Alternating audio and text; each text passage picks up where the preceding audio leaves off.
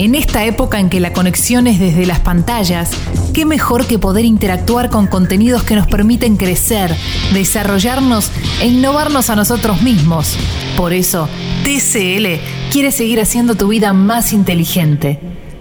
Aquí en Congo.fm vamos a hablar con Mariana Carvajal, periodista, eh, autora entre otros del libro Yo te creo hermana, porque vamos a hablar de el, proyecto de ley de interrupción voluntaria del embarazo eh, que envió el Poder Ejecutivo al Congreso. Em, creo que bueno, se escribieron muchísimas notas. La nota de Mariana Carvajal en página 12 es completísima y, te da un pantallazo, bueno, eh, repito, muy completo sobre, sobre este proyecto. Y ella está en línea en este momento, así que Mariana, buen día, ¿cómo estás?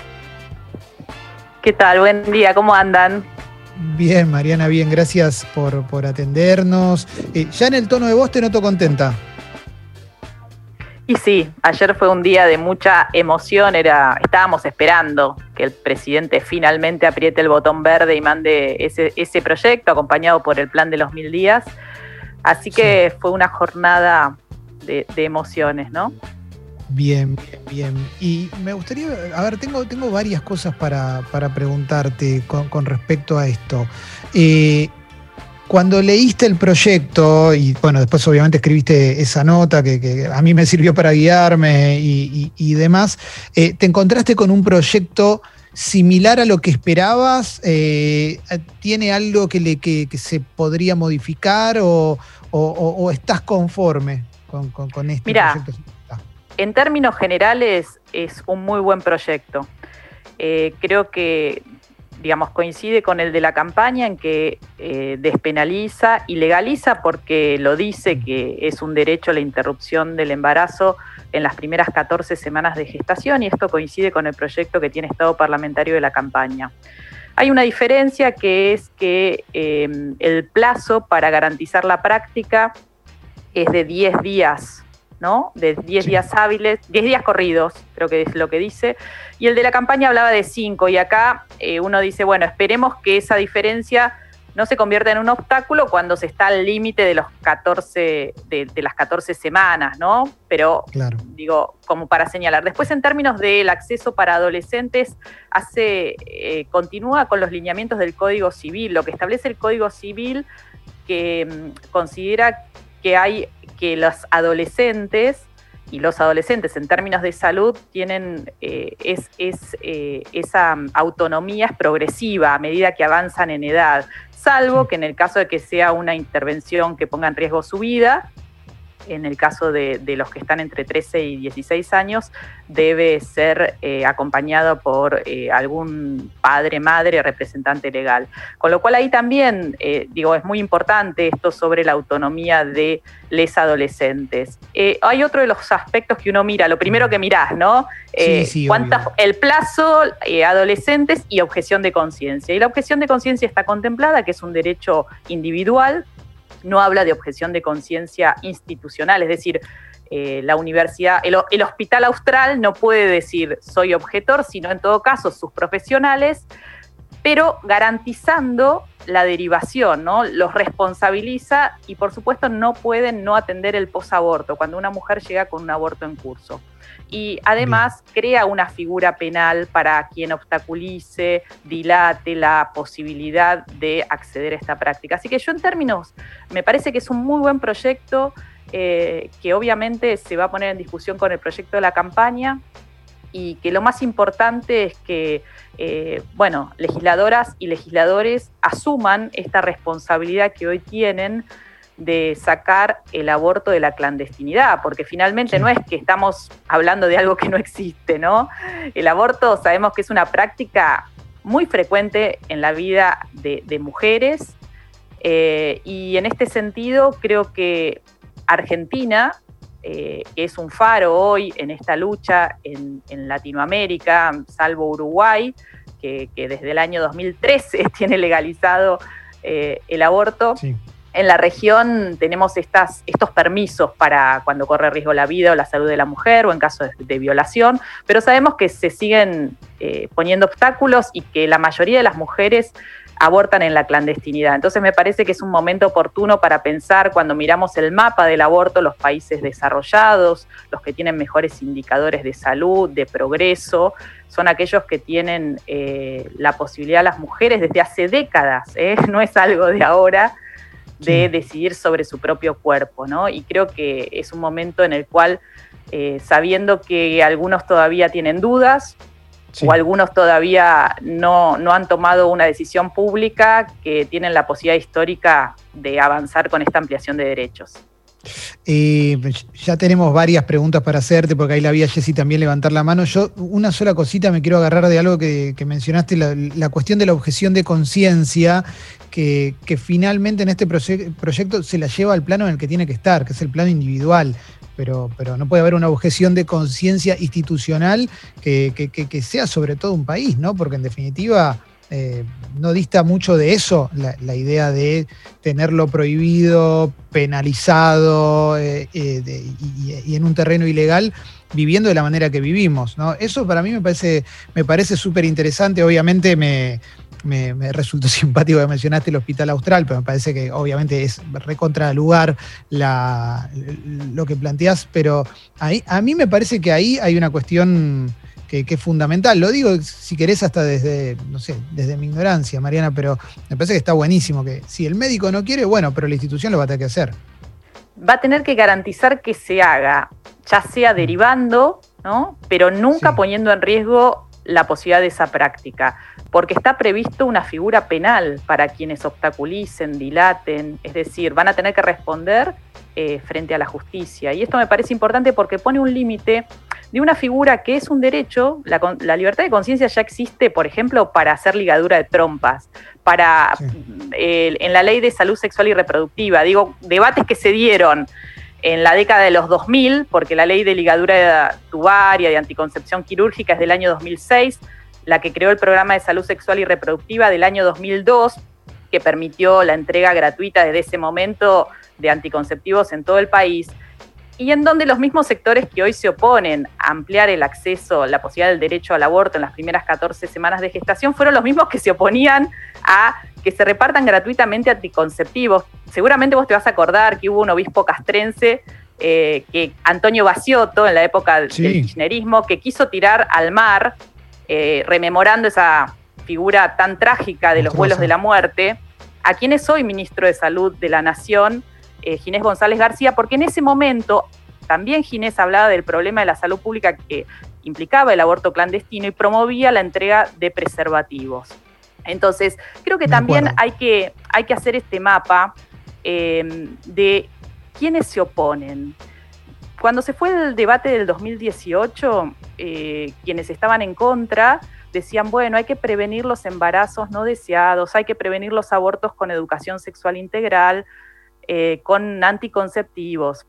A los pocos semanas de terminar el debate del aborto en el 2018 se pretendió mejorar la ley de educación sexual integral, quitándole justamente la objeción de conciencia mm. institucional, que está prevista como un artículo, es el 5, que dice, bueno, que las instituciones pueden adaptar los contenidos a su ideario institucional. Es más o menos lo que venimos hablando de la objeción de conciencia institucional. Bueno, está prevista en la ley de educación sexual integral. De hecho, este año hice una investigación para página 12 donde daba cuenta que los colegios de, de la red FASTA, que son más de veintipico de colegios en todo el país, en la capital hay tres grandes, eh, bueno, no enseñan el uso del preservativo. Dicen, como decía este médico tan irresponsable albino, que no protege del virus del VIH, ¿no? Estas barbaridades todavía enseñan en los colegios amparados en ese artículo 5 del ideario institucional para la educación sexual integral.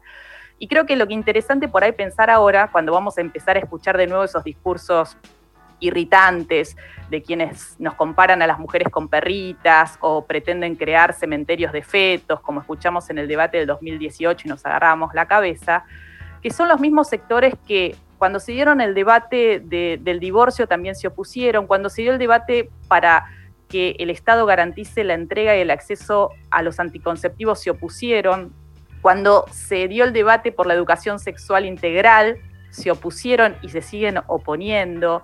Es decir, eh, acá me parece que no se trata de que las mujeres vamos a ir a, las corridas a abortar porque se despenalice y legalice el aborto, sino que ya está ocurriendo y lo que hace una ley como la que propone el Ejecutivo es meter en la legalidad, garantizarle la posibilidad de una atención adecuada. Y es muy interesante junto al otro proyecto, el plan de los mil días de acompañamiento al, embarazo o a las mujeres que en situaciones de vulnerabilidad, eh, bueno, encaran una maternidad, porque ambos lo que están haciendo como política pública es garantizar la libertad de las mujeres a decidir si quieren maternar o no quieren maternar en ese momento que enfrentan ese embarazo, con el respaldo de un Estado presente que les va a dar las garantías para que eso no ponga en riesgo su vida, porque hay muchas mujeres que todavía mueren como consecuencia de abortos clandestinos o incluso de embarazos de riesgo. Y no puede ser que en, este, en, este en esta época ¿no? todavía eh, las mujeres pongamos en riesgo nuestra vida justamente al decidir si queremos maternar o no maternar. Es súper claro eh, escucharte. Eh. Recién, sí, recién prendes la radio, es Mariana Carvajal, periodista. Te sumo también a, cosas a las que se oponían eh, al matrimonio igualitario también, Mariana. lo recordaba, pues se cumplieron 10 años en julio de este año. Vamos con pregunta de Jessy y, y seguimos. La verdad que hay un montón de preguntas. Es una nota nota de aborto con Mariana Carvajal es una nota fácil. Es como cuando eh, invitaban a Darina a la Biblia del Calefón. Me gusta porque te hacemos una pregunta, te explayás, te entusiasmas y yo celebro eso, Mariana. Nos hace fácil nuestro trabajo. Eh, vamos con la pregunta de Jessy. Hola Mariana, buen día, ¿cómo estás? ¿Qué tal? ¿Cómo va? Bien, muy bien. Em, te quería preguntar un poco en realidad, como a ver que sentís vos, porque el sentimiento, valga la redundancia, es que esta vez sale, ¿no? Como que yo siento eso, mis amigas sienten eso y hay algo en el aire de esta vez sí. Eh, y también que el debate va a durar menos, como que de algún modo esta es la vez que, va a suceder. ¿Vos sentís eso? ¿Por qué? Si lo sentís y, y, lo mismo, lo de los debates, porque recién te escuchaba el tema de que por supuesto va a haber objeciones y va a haber discursos que nos van a poner mal y nos van a poner nerviosas, pero tengo yo la sensación de que esta vez va a ser sí, ¿no? Mira, em, yo creo que sí que, estamos en, la puerta de este momento histórico de sanción. Eh, por supuesto sabemos que en el Senado eh, hay todavía, quizás se concentra el núcleo resistente, vetusto, conservador de nuestra sociedad, ahí todo, todo junto, ¿no? Eh, pero creo que el hecho de que este es un proyecto y hay voluntad política del Ejecutivo, que no es lo mismo que en el debate del 2018, donde el expresidente Mauricio Macri habilitó el debate, pero después lo supimos, nunca quiso que saliera la ley, nunca militó por la ley ni buscó los votos necesarios y, después, bueno, se declaró en la campaña bien celeste, ¿no? Eh, y teníamos también una presidenta del Senado que celebró la derrota y el triunfo del aborto clandestino. Entonces me parece que hoy se da en otro contexto, donde la sociedad eh, se ha enterado y ha despenalizado socialmente, ¿no? El aborto, porque hoy se habla mucho más abiertamente, incluso en los medios de comunicación. Yo hace más de 20 años cubro esto y hace 20 años no hablábamos, éramos muy pocas las que cubríamos la campaña, las que acompañábamos la presentación del proyecto en el año 2007 cuando se hizo la primera vez. Es decir, creo que hay una apertura y que esto va a favorecer que finalmente tengamos la ley. No va a ser fácil, sobre todo creo que en el Senado, y va a ser clave el papel que juegue la, presidenta del Senado, la vicepresidenta Cristina Fernández de Kirchner, ¿no? Eh, ya hemos escuchado al presidente de, la bancada oficialista en el Senado, el formoseño Mayans, que en el 2008 votó en contra y dijo que este no era el momento oportuno, y también barbaridades diciendo que no era mm. constitucional, etcétera, que eso no es verdad, son falsedades. Va a haber mucha fake news mucha pseudociencia vamos a volver a escuchar, mucha eh, mentira, ¿no? Que, justamente, y también, por lo menos ayer, eh, me sorprendió y, la verdad que lamento que los sectores antiderechos, celestes, hayan declarado una guerra, porque ayer eh, frente al Congreso ya había inscripciones que hablaban de si hay aborto hay guerra, y me parece que es el peor camino, ¿no? Acá hay que escuchar las posiciones y respetar, pero una ley que despenaliza y legaliza el aborto no obliga a nadie que no quiera hacerlo a someterse a ese procedimiento. Entonces, que los sectores celestes estén hablando ya de una guerra, me pregunto, ¿no eran los que defienden las dos vidas? O por lo menos ese eslogan era el, que levantaban. Y creo que ahí hay que poner un foco de atención en la, en la virulencia con la que se expresan en las redes sociales hacia activistas que defienden el derecho al aborto, en las calles, eh, quienes llevamos pañuelo verde, ¿no? Eh, porque creo que ahí hay que poner un foco de atención. Eh, ahí, ahí estás en, entraste en un tema, Mariana, que, para mí es, clave porque es muy. Define mucho a cómo nos estamos comunicando hoy, a cómo la gente consume noticias, eh, confirmando su sesgo y, sobre todo también apelando a lo emocional. Entonces, se da un escenario que, que, es un escenario complicado. Y yo estaba pensando recién en, lo que fueron las exposiciones, ¿no? Cuando fue, cuando fue hace dos años las exposiciones que teníamos, eh, tenías por un lado a Kornblit y por otro lado tenías esto, ¿no? Lo de comparando a una mujer con una perra que está pariendo cachorros, o, lo que decías de, cementerios de fetos eh, y, más. Eh, pensando en todo eso y que eso en ese momento no alcanzó, ¿cómo te imaginas próximas exposiciones? iguales, eh, intentando incorporar el, deseo de convencer a un sector o, ya ese, o ese sector ya lo sentís perdido también? Mira, eh, creo que el debate va a ser mucho más rápido, eso es lo que está planteado. Em, va a pasar por plenaria de comisiones, de las cuatro comisiones que eh, van a pronunciarse en, la Cámara de Diputados y seguramente, por supuesto, van a exponer eh, referentes a favor y en contra, pero no los 700 expositores que se dio en el 2018, ¿no? Em, bueno, los argumentos cada uno eh, interpretará y entenderá que, muchas veces se apela a esta cuestión más emotiva sobre todo de quienes no tienen argumentos desde la ciencia, desde la salud pública, desde los derechos humanos, desde una perspectiva jurídica, que todos esos, digamos, eh, argumentos son los que están en el proyecto del Ejecutivo, en los fundamentos eh, cuál es el marco legal que avala esta presentación. ¿no? Argentina tiene una obligación constitucional incluso de avanzar con una despenalización y legalización del aborto. Los organismos internacionales que monitorean el cumplimiento de derechos humanos, derechos de las mujeres, ya se han pronunciado en este sentido. Entonces, me parece que sí, que, vamos a escuchar mucha fake news y vamos a escuchar también mucho argumento estos que, apelan a la emotividad eh, con golpes bajos, pero lo que no hay que olvidarse que hoy en la Argentina se producen entre 370.000 y 550.000 abortos al año. Esto está ocurriendo y seguramente quien está escuchando conoce a alguna mujer que en algún momento de su vida o ella misma eh, tuvo que enfrentar o acompañar o conseguir información para una amiga es decir, no es algo que no sabemos que ocurre.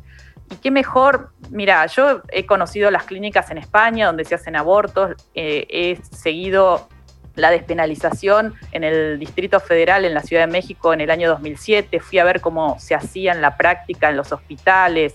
O sea, esto cuando está despenalizado es una práctica médica más. Es como cuando vos pedís un turno para hacer alguna, y en este caso se va a hacer con medicamentos. La mayoría, como ocurre en Uruguay, 98%, 95%, se hacen con el misoprostol. En Uruguay se utiliza otra fórmula, además, la mifepristona, que favorece, que todavía en Argentina no está autorizado, que la práctica sea más segura, más rápida, más efectiva. Es decir, tampoco es que se van a llenar las, los quirófanos. Esto es con medicamentos. Es más económico para el sistema de salud atender, atender de esta forma, proveyendo los medicamentos, el misoprostol, para que se haga la interrupción acompañada con seguimiento médico eh, en las mujeres en su casa y que la atención de las casi 40.000 mujeres que llegan con complicaciones de abortos inseguros cada año a los hospitales públicos, algunas con riesgo de vida, ¿no? que ocupan hasta 10 días eh, una unidad de terapia intensiva. Es decir, este es un, enfoque, el enfoque que hay que darle es el de la salud pública, que es el que el gobierno claramente dejó asentado ayer con el discurso de Alberto Fernández en su mensaje a través de Twitter. Sí, sí, sí, clarísimo, clarísimo, Mariana. Eh, Mariana, gracias por habernos atendido, gracias por la claridad en las respuestas. Ojalá que esta vez salga. Ojalá que, que sea ley, que sea ley, sí, que sea ley. Eh, muchísimas gracias, Mariana. Beso grande. Abrazo, hasta pronto. Gracias. Pasó Mariana Carvajal por Sexy People. Vamos para adelante, Sucho, que queda mucho todavía. Dale. Sexy People, más que una cuarentena juntos.